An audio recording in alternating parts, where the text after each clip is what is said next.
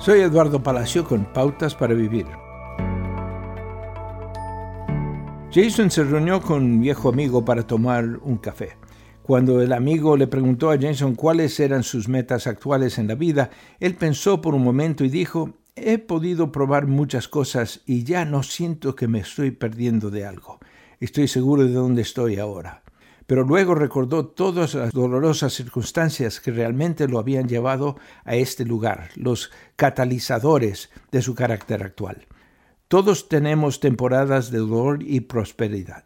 Ambos tienden a eliminar el desorden de nuestras vidas y revelar nuestra verdadera naturaleza.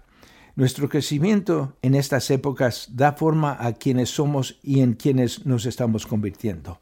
La pérdida, la injusticia y la enfermedad pueden llevarnos a la desesperación y aislamiento, o podemos intentar transformar nuestro dolor en compasión, gentileza y resiliencia.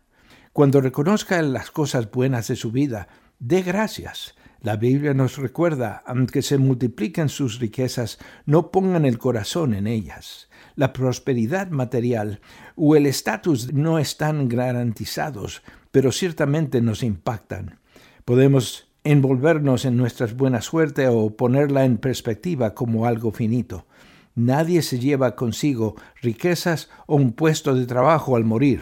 Entonces, ¿cómo podemos utilizar mejor estos dones ahora? Acaba de escuchar a Eduardo Palacio con Pautas para Vivir, un ministerio de Guidelines International. Permita que esta estación de radio sepa cómo el programa le ha ayudado.